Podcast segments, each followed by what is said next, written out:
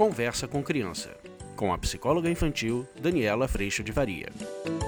Oi, gente linda! Está um frio enorme aqui em Dayatuba. Estou aqui na jaca, na natureza. E hoje a gente vai falar sobre a diferença entre você controlar as crianças e orientá-las. Tem uma diferença grande. Vamos falar sobre isso? Eu sou a Daniela Freixo de Faria, psicóloga infantil.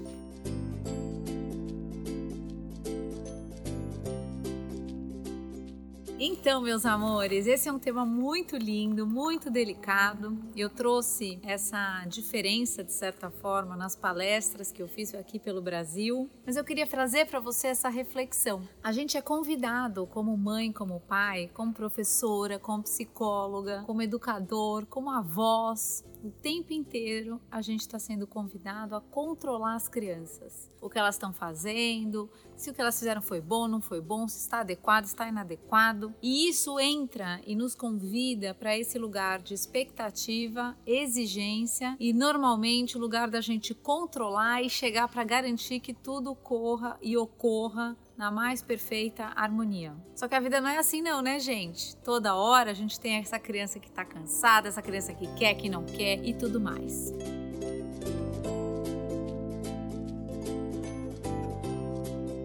Quando a gente está com o nosso valor atrelado às crianças andando por aí, seja como profissional, seja como pais, a nossa tendência é partir para o controle e esse controle começa a precisar ser cada vez mais firme para que as crianças nos obedeçam e para que a gente tenha a expectativa atingida. O que eu tenho descoberto nessa caminhada toda, no curso online principalmente, quando a gente compartilha esse lugar de frustração das coisas não acontecerem do jeito que a gente quer, a gente tem feito um caminho um pouco diferente. Quando eu percebo que eu sou também aprendiz, que eu também estou aprendendo a lidar com essa situação, seja a situação que eu vejo acontecendo com meu filho, eu também estou vivendo essa situação de uma forma ou de outra na minha vida adulta comparando esses mundos, o nível de desconforto, muitas vezes de dor, da sensação de estar tá precisando se ajustar, ele às vezes é o mesmo que a criança tem, só que no mundo adulto. Quando a gente passa a perceber que nós também estamos aprendendo, o que muda é que eu passo a orientar o meu filho, a minha filha, o meu aluno, a minha aluna, de um lugar de quem também está aprendendo, de um lugar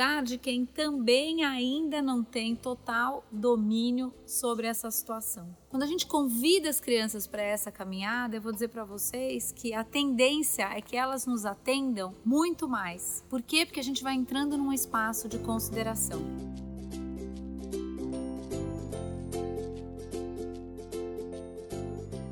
Minhas queridas e meus queridos, o que muda é que quando a gente fala com as crianças de um lugar de quem também está aprendendo sobre este assunto, mas obviamente no contexto do adulto, a gente ganha humildade, a gente ganha carinho na forma de falar. A gente ganha a possibilidade de falar com o outro de um lugar de humildade, pequenez. Eu também estou aprendendo, mas eu posso te orientar eu posso te orientar do que eu já tenho descoberto nessa caminhada, eu posso te orientar no sentido de que a gente vai descobrir junto como fazer e também posso te acolher nesse sentimento que eu vejo aparecendo aí em você, que também aparece em mim. Nessa ideia da gente estar aprendendo junto com os nossos filhos, obviamente que ainda há hierarquia, essa hierarquia só passa a acontecer de uma forma mais respeitosa e humilde. E a vontade daquele que sim está sob seus cuidados de te considerar passa a ser muito maior quando ele está considerado.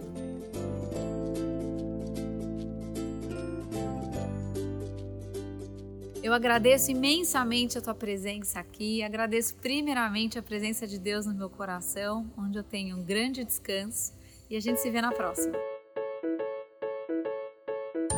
Você acabou de ouvir Conversa com Criança, com a psicóloga infantil Daniela Freixo de Faria. Mande seu e-mail para conversa@danielafaria.com.br.